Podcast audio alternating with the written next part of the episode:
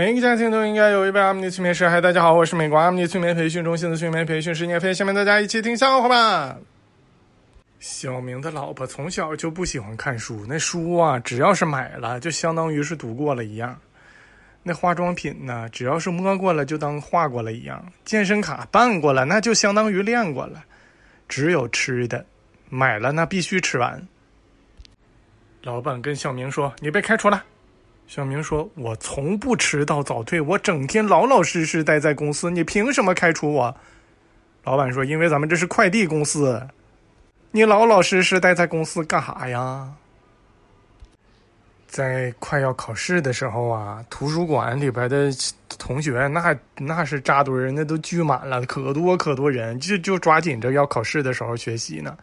小明也去凑热闹，正好看见一个非常漂亮的女生，她是因为工作压力大呀，不对不对，学习压力大呀，看书太累了还是咋的？咋那么痛苦呢？就在那块儿就。趴桌子上，这学的也太累了吧？小明就去安慰他一下。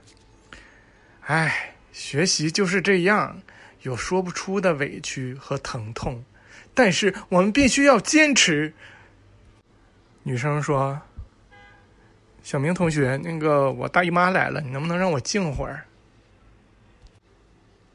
女朋友跟小明说：“以后咱俩结婚了，你工资卡得交给我啊。”小明说：“凭啥呀？”他女朋友说：“我这是号召，响应国家号召，让一部分人先富起来。”网友“男人都是大猪蹄”说他讨厌王蒙飞。有一天，王蒙飞和他的女朋友手牵手在河边走，他女朋友突然停了下来，微微仰起了头，眼睛也轻轻的闭上了，嘴角轻轻的抽动。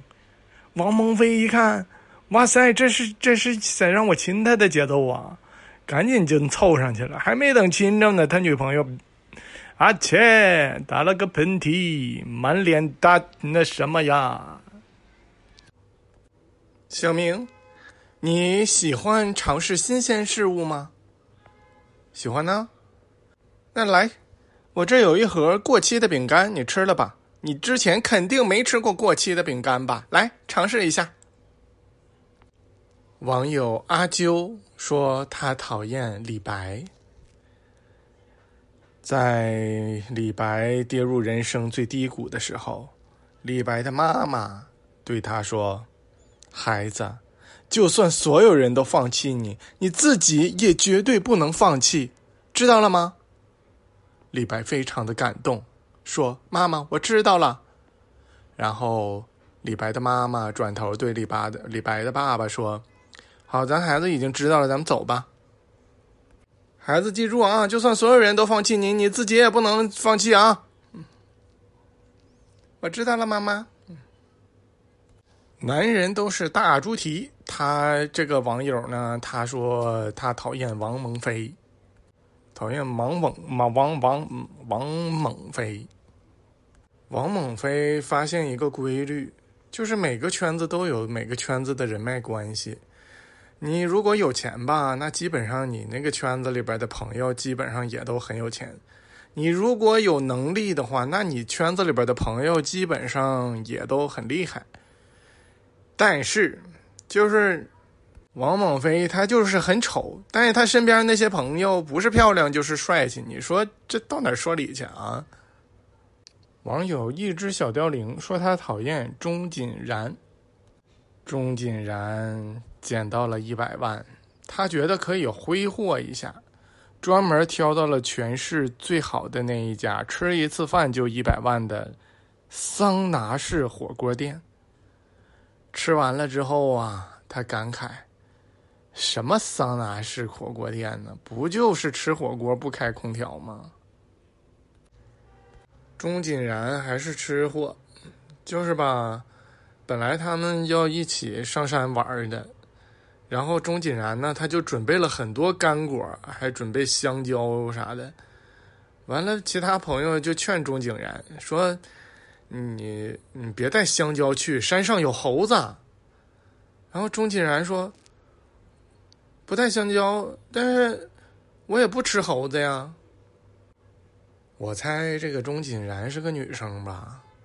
她结婚之后啊，她老公跟她说：“你就是个小妖精。”哎，钟锦然含情脉脉的问她老公：“那你说人家是什么妖精啊？是蜘蛛精呢，还是白骨精呢？”